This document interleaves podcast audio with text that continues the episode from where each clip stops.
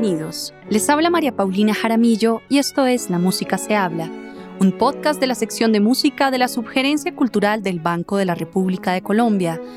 En el programa de hoy hablaremos con Santiago Gardiazabal.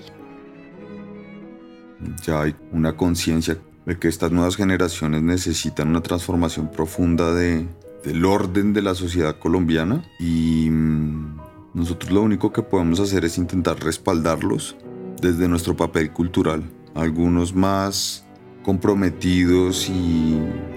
e iniciados que otros, pero nadie va a poder ser ajeno al proceso de transformación que, que está viviendo en este momento el país.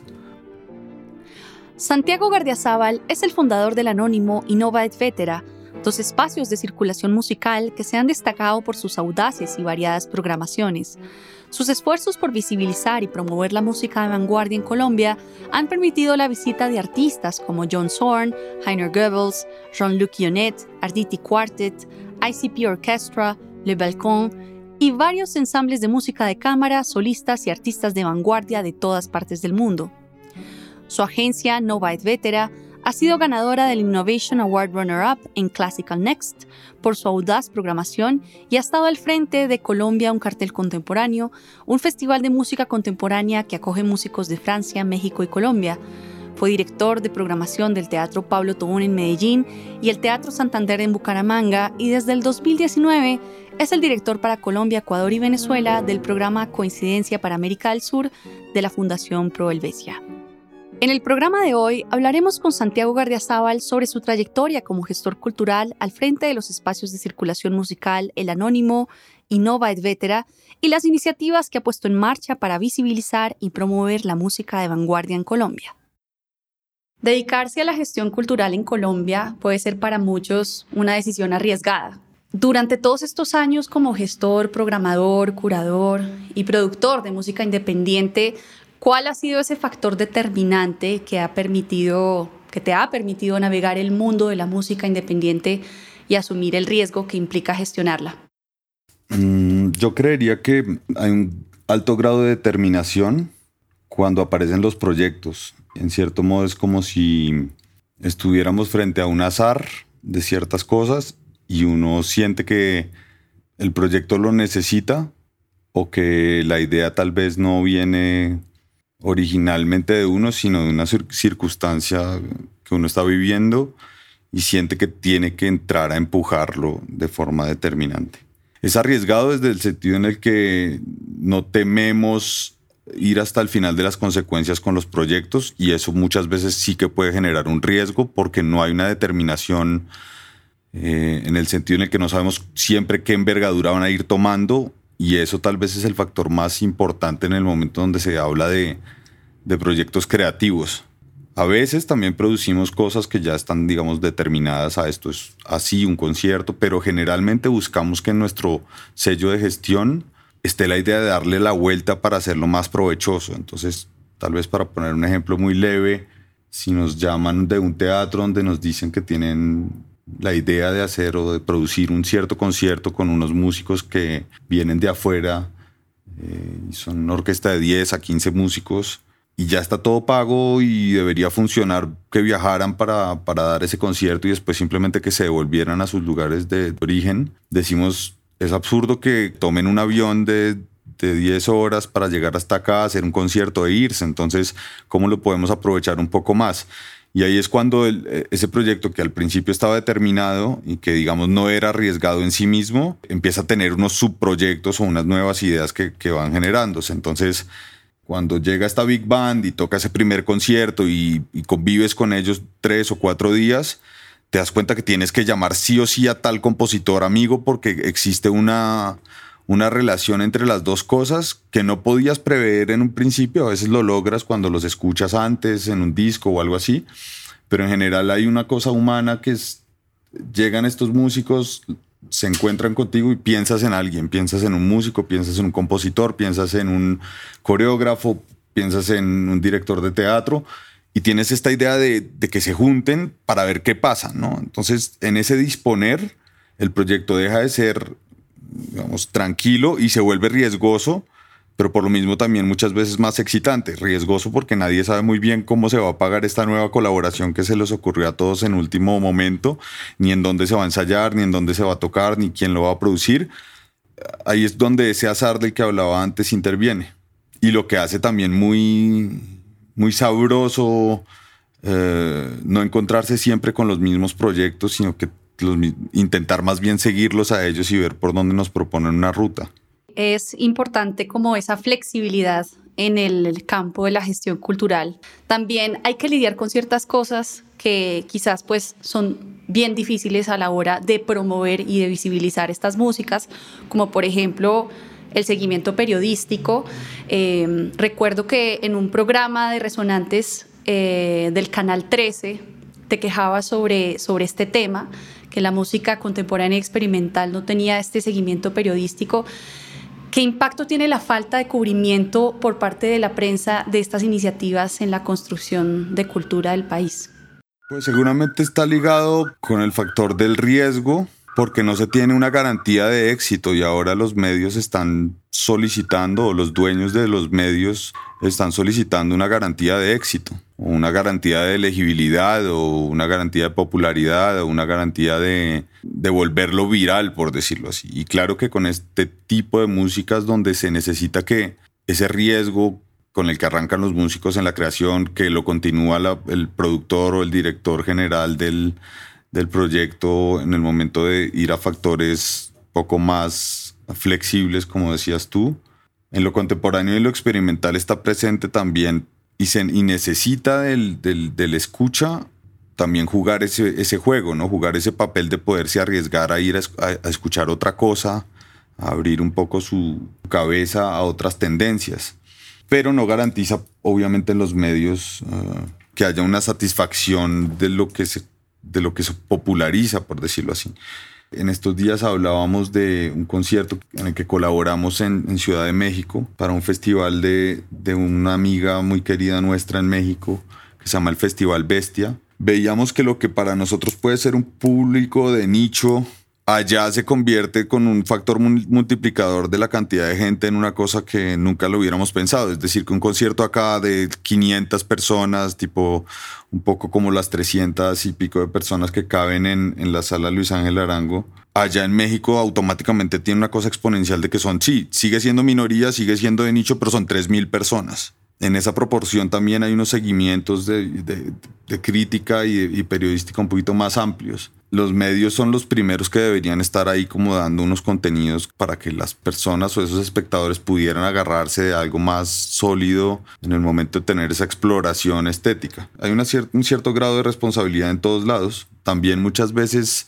los mismos nichos ya están acostumbrados a, que lo que están produciendo, llámese vanguardia o, experimental, esté cerrado y tampoco hay muchas pistas abiertas para que los periodistas o los medios grandes vengan a cubrir esos conciertos porque lastimosamente también hay una costumbre donde, bueno, ya ni siquiera mandamos un comunicado de prensa porque esto no le interesa a nadie. Y tal vez sí, habría alguien al que le interesaría, pero el comunicado de prensa no le llega y en el gran general en las comunicaciones son las que más sufren en este tipo de músicas porque es las que menos presupuesto tienen en el momento de la divulgación. Se alcanza a llegar a la producción, a la curaduría, a generar bien las cosas, pero digamos que el rubro de la comunicación es un rubro muy grande en el presupuesto general al que lastimosamente casi nunca se llega completo, siempre llega un presupuesto muy disminuido y es en lo último que se piensa. Me llama mucho la atención cuando hablas de esta responsabilidad compartida, no solamente de los medios de comunicación, sino también por parte del público. De hecho, esto lo habías mencionado también en un foro, eh, el foro Pulsaciones 2020, cuando hablaste sobre la importancia también de, de que el público tome esa responsabilidad y se entere de lo que está sucediendo y tenga cierta información. ¿Qué tan lejos estamos en Colombia en este sentido con respecto a la responsabilidad de los públicos de asistir y de informarse frente a lo que van a ver y a escuchar? Colombia es de por sí un país eh, centralista en el que siento que es absolutamente incomparable e irresponsable poder decir que la vida cultural en las ciudades tiene algo que ver con la vida cultural en las provincias en el campo, por llamarlo así, si se quiere, en el territorio. Ahora todo, hay, muchos, muchas maneras de llamar todo lo que no sea Bogotá o las grandes ciudades. y más en esta coyuntura tan especial que está viviendo el país. Entonces, hay un acceso a ciertas posibilidades, sobre todo educativas, en las grandes ciudades y por eso se estaría pidiendo tal vez una responsabilidad mayor de los uh, universitarios o de los estudiantes o mismo de los profesores. Pero cuando de todas maneras estás viviendo en el campo y no tienes ningún tipo de, acceso a, a este derecho cultural, lo sorprendente es que lo de siempre, ¿no? Cualquier concierto que nosotros hemos hecho en la sala Luis Ángel Arango, que se han llevado para Montería o que se han llevado para cualquier otra sede del banco, el artista llega y nos dice, no había visto un público más preparado hace muchos años que el que vi en, Leticia. Y obviamente te sorprende, pero ¿por qué es? Pues porque obviamente a Leticia no están tampoco desfilando cuartetos de cuerda cada ocho días. Entonces, claro, hay una cierta novedad y eso genera esa curiosidad, digamos que es la, la palabra clave de todo esto, genera esa responsabilidad en el escucha y van tal vez no habiéndose leído el programa o habiendo buscado en internet 50 cosas sobre el artista o, o, quien iba a tocar, sino van como con esa inocencia más pura, que sería lo ideal para un espectador, y con los oídos muy abiertos a simplemente tener una especie de experiencia estética, más allá de tanta intelectualización que se puede dar en, esas, en, el modelo de ciudad. Entonces, claro, es muy interesante cuando un artista tiene la oportunidad de ir a, diferentes lugares de Colombia a dar el mismo repertorio, el mismo concierto y ver diferentes públicos. Bueno, Santiago, vámonos atrás porque quisiéramos conocer la raíz de todo esto que estás hablando. En el 2003 abrió sus puertas el bar El Anónimo, un espacio que creaste junto a Mauricio Espitia para enriquecer el panorama musical bogotano. ¿Cómo y en qué circunstancias nace El Anónimo? El anónimo es una respuesta a mm, una necesidad que tuvimos nosotros un poco más jóvenes, pero un poco más jóvenes, eh, no sé, entre los 15 y los 18 años, siempre estábamos eh, buscando lugares donde pudiéramos escuchar música en vivo. Y en general en el norte donde vivíamos no había, así que nos tocaba ir hasta el centro o hasta Chapinero para escuchar un poco de música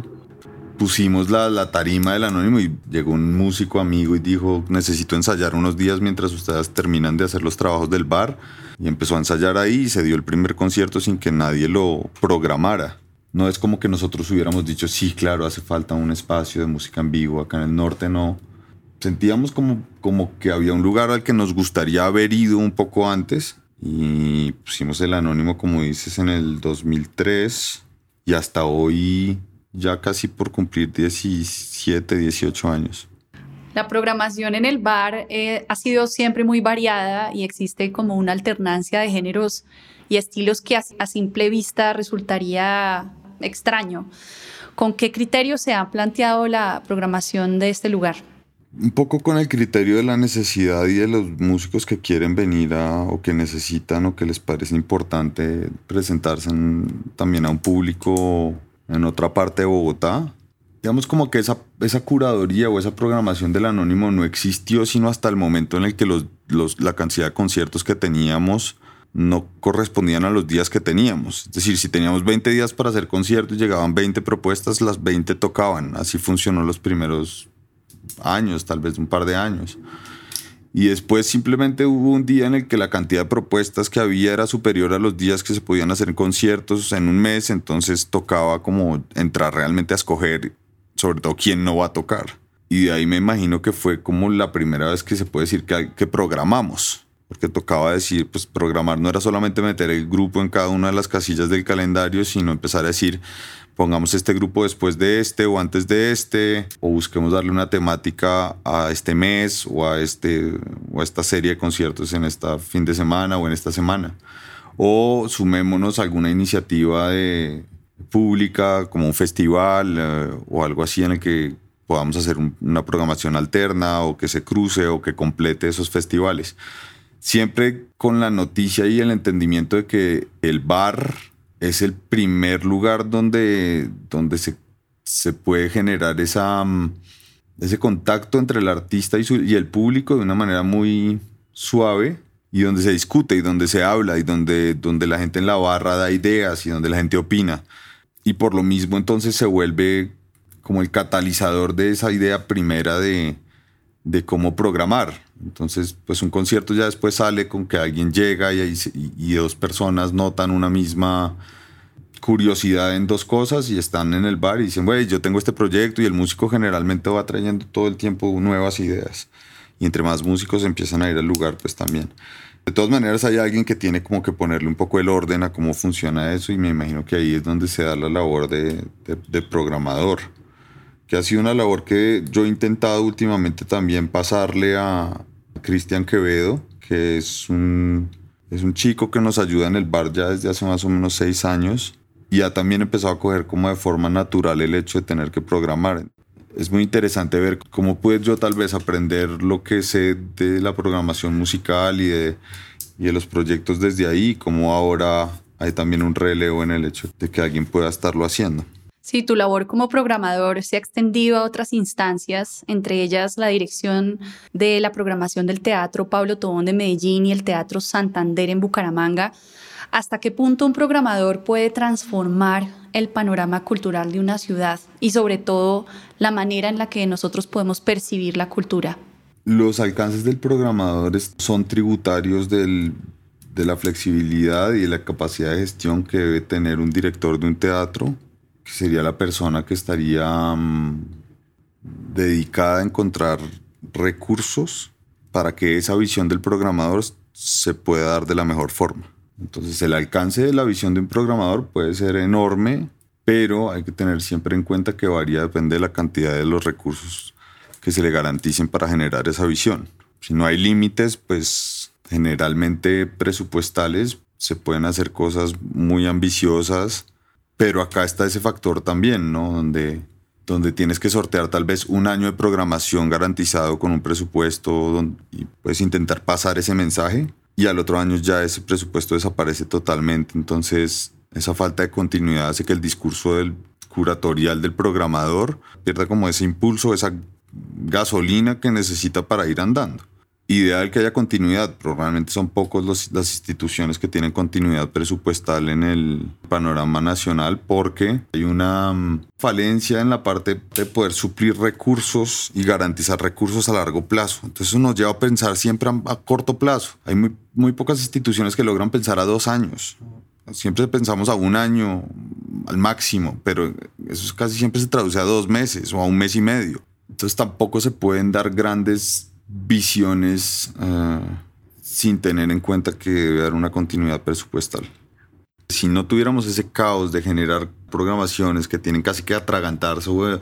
encontrarse muy cercanas porque es que en el mismo mes tocó mover todo para que las cosas funcionaran y el, el patrocinador dio la plata en el momento en el que ya nadie pensaba que la iba a dar y tocó volver a armar todo el proyecto y todo tocó sumarlo y al mismo tiempo se te estrelló con el otro proyecto que ya estabas llevando pues eso hace que pasen cosas que nunca podrían suceder en países donde programan con tres o cuatro años de antelación. Y eso en cierto modo tenemos, tenemos que agradecerlo. Yo por lo menos ahora ya también empiezo a vivir con eso. Desde la pandemia es particular que he sentido cuando hablo con colegas de otros países que aquí estamos un poco más preparados por poder reaccionar rápidamente a, a lo improvisado que lo que pueden estar en, en Europa o mismo en Estados Unidos.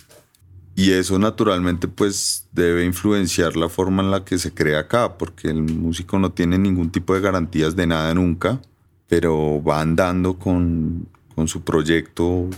con su propio ritmo y a veces encuentra como empujones que le ayudan y lo llevan a, a un punto, pero no son constantes. Tienen una forma bien particular de aguantar, por decirlo así, pero que también cataliza a los que realmente tienen un mensaje potente que, que defender. O sea, el que hace música aquí con convicción, para mí es como garantizado un gran artista, ya no, porque sí es muy difícil. Hablemos de tu agencia Nova et Vetera. ¿De dónde surge esta iniciativa? Mm, Nova et Vetera surge en el año 2013, 2012, 2013 la idea era básicamente tener un espacio donde pudiéramos ah, programar, también tener como una visión de dirección artística de cómo queríamos exponer los contenidos que, realizábamos y, y, que a la final fuera algo en lo, que los artistas o una serie de artistas colombianos se pudiera apoyar y el público colombiano también pudiera ver y encontrar en los programas que generábamos con Nova y, y los artistas que invitábamos, cosas que no habían visto en el país y que eran de difícil acceso porque muchas veces eran producciones muy ambiciosas o mucha gente viajando, muchas, sí, lo que tú decías un poco, como en ese segmento de lo contemporáneo de lo o lo de experimental. Poder traer unos artistas que siempre quisimos ver en Colombia, de empezar a interpretar también la realidad estética de compositores que a veces estaban afuera de Colombia y querían volver, eh, apoyarlos en, en poder presentar sus, sus trabajos acá de nuevo y generar unas problemáticas casi siempre ligadas a la identidad de, la música colombiana y desde ahí desarrollar un, como una estrategia donde se puedan dar conciertos que muestren o encuentren rasgos de, músicas que no son siempre, no, es frecuente encontrar juntas. Desde ahí, digamos, poder programar música tradicional y poder programar música de vanguardia en un mismo espacio o músicos de edad avanzada o,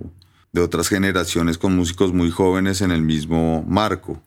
Eso nos parece, digamos, como determinante para la forma de programar de Nova Veteran. ¿De dónde nace la iniciativa de crear Colombia un cartel contemporáneo? Ese festival lo hicimos en el año 2017 en París, la primera edición, porque mm, era el año Francia-Colombia. Entonces desde el Ministerio de Cultura del Instituto Francés hicieron varios comités donde, donde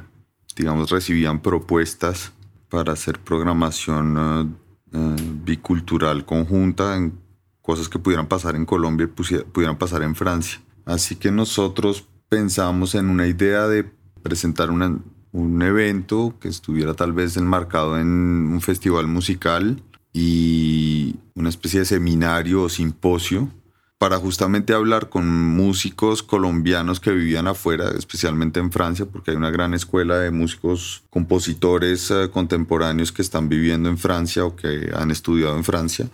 y muchos otros compositores que han vivido en otros países o que incluso nunca han salido de Colombia y han creado, siguen creando, siguen defendiendo su obra acá en el país. Nos parecía interesante, por un lado, poder ir a, Francia y poder también producir acá en Bogotá o en otras ciudades conciertos pusieran en evidencia la música y los momentos creativos de esos dos lados de compositores. Pasamos más o menos unas 12, 12 comisiones a compositores colombianos compositores y compositoras colombianas que estrenamos en ese, en ese festival, Colombia, un cartel contemporáneo. Estos días hemos recordado que el maestro Antonio Caro fue la persona que se sentó con nosotros muchas tardes a pensar en, el, en cuestiones con el, relativas al nombre y nos ayudó con un, con un arte muy, muy bonito para el cartel. Y la historia del cartel es porque cuando yo fui a, París al Conservatorio Superior de Música a preguntar sobre, algunos profesores a preguntarles sobre los compositores colombianos que, que habían pasado por allí, uno de los profesores me dijo, sí, claro, la mafia colombiana, como la mafia de los compositores colombianos en, en, París.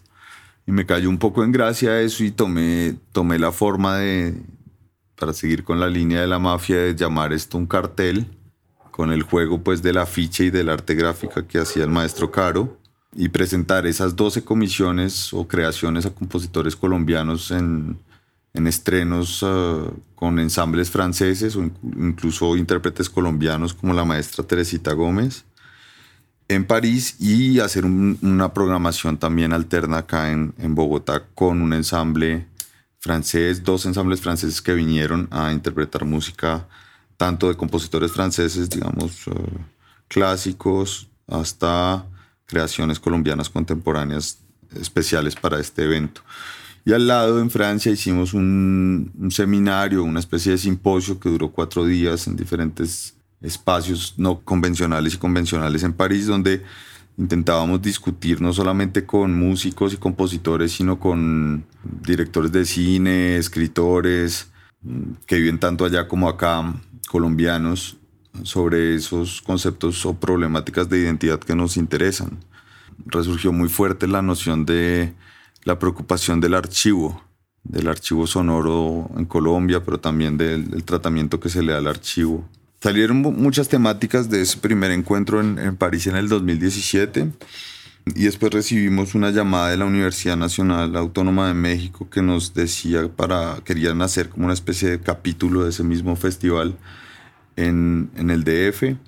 Y viajamos igual con algunos de los músicos que habían participado en, en París a presentar otras, otras composiciones allá, esta vez con, haciendo colaboración con ensambles mexicanos. Digamos que Edson Belandia, por ejemplo, presentó una sinfonía, el estreno mundial de una sinfonía municipal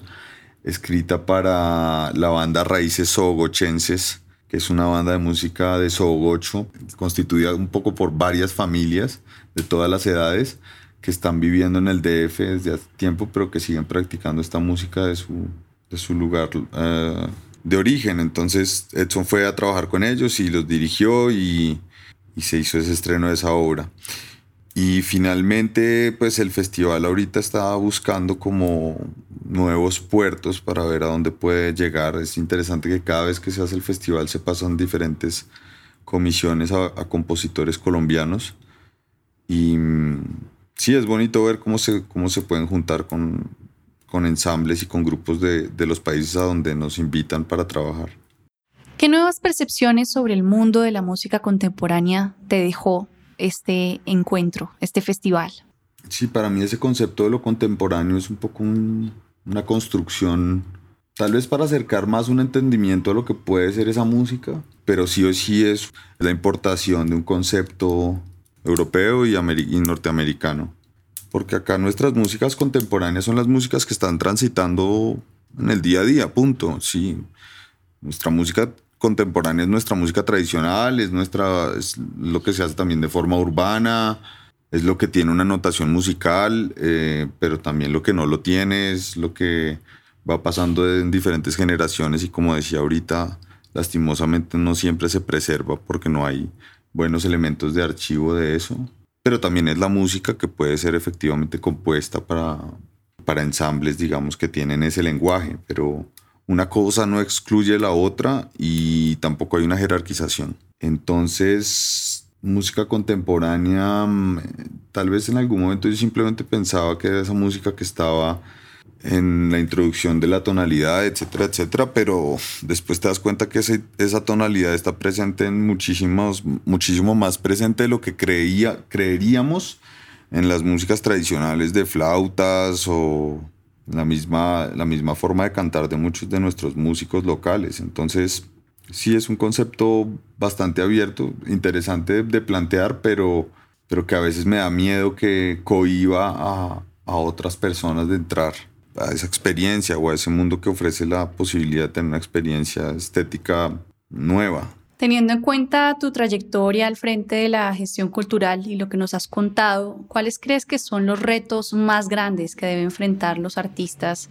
y los gestores, productores, programadores para mantener la cultura viva en tiempos de incertidumbre como los que estamos viviendo en este momento?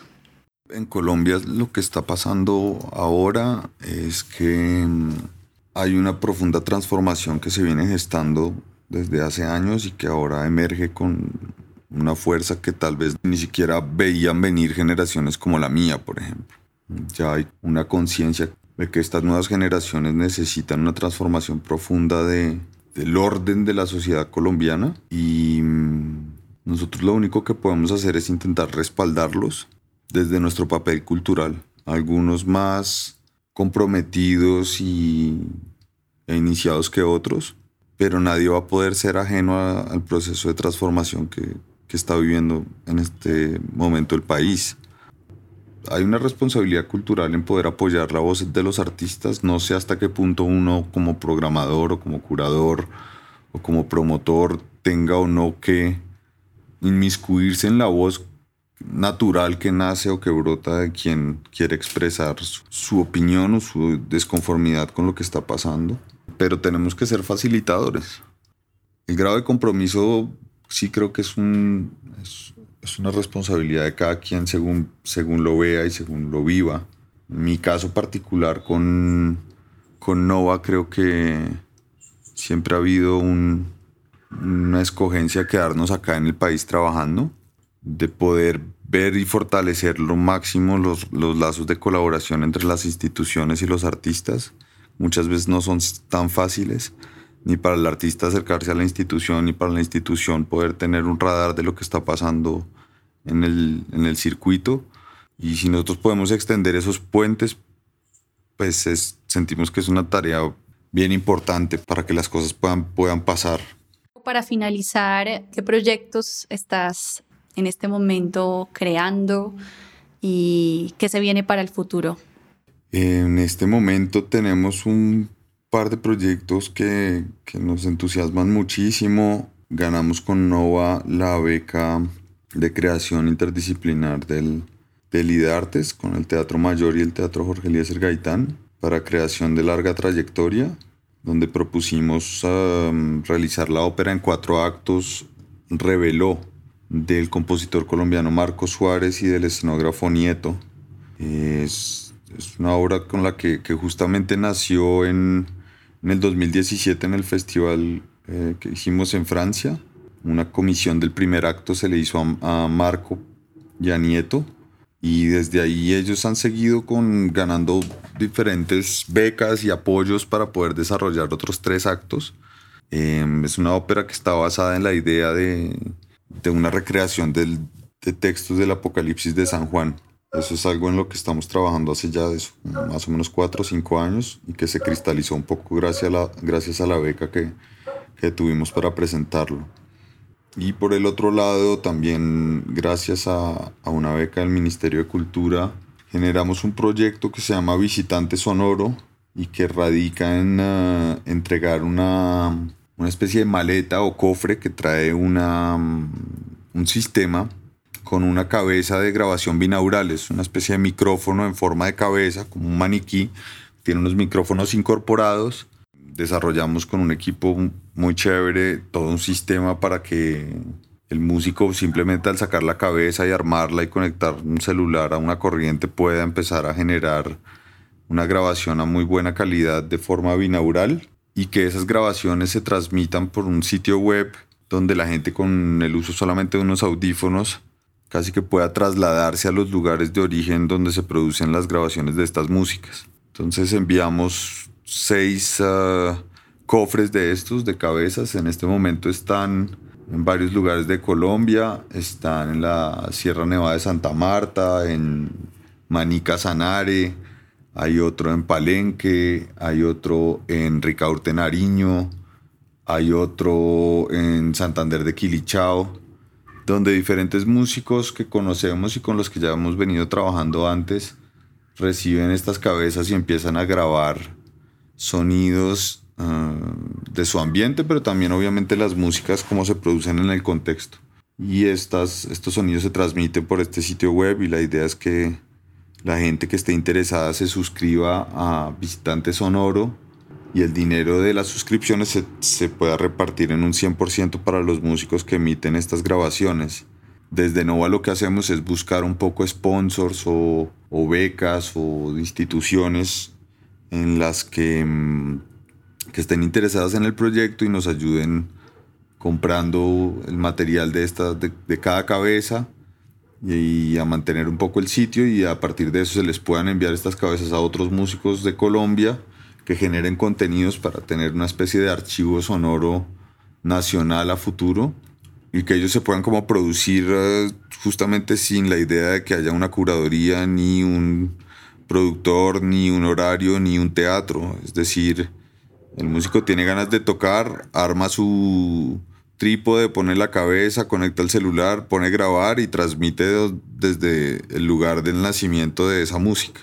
Es puramente sonoro, no hay video, no es un streaming de un concierto, no es solamente un músico publicando eh, como en una especie de red social de audio lo que él quiere enviar como contenido musical y compartir con la gente que entra a la plataforma. Así que estos dos proyectos nos tienen muy, muy contentos. Acabamos de terminar la grabación y la producción de un ciclo que nos comisionaron eh, desde, desde la UNAM también, de la Universidad de México, para, para curar los contenidos de la sesión de, de, Colombia y ayudar en la sesión de Buenos Aires, de un ciclo que se llama Transfrontera. Se graba en diferentes estudios de grabación, en, el mundo, grabaron en, Londres, en Nueva York, en México, ahora Bogotá y Argentina nos correspondió a nosotros. Y son músicos locales, más o menos cinco a seis sesiones por cada país eh, en el estudio, en un estudio emblemático grabados por un ingeniero con el que hemos trabajado ya hace un tiempo que se llama Marco Urselli y graba con una pues como con una especial calidad uh, diferentes ensambles muy eclécticos eh, de música colombiana, de improvisación, de música antigua. Y llamamos pues amigos y músicos con los que ya hemos trabajado a que compartieran estas sesiones y estén pues en ese archivo de, de Transfrontera con los otros músicos post-pandémicos en, en las otras ciudades.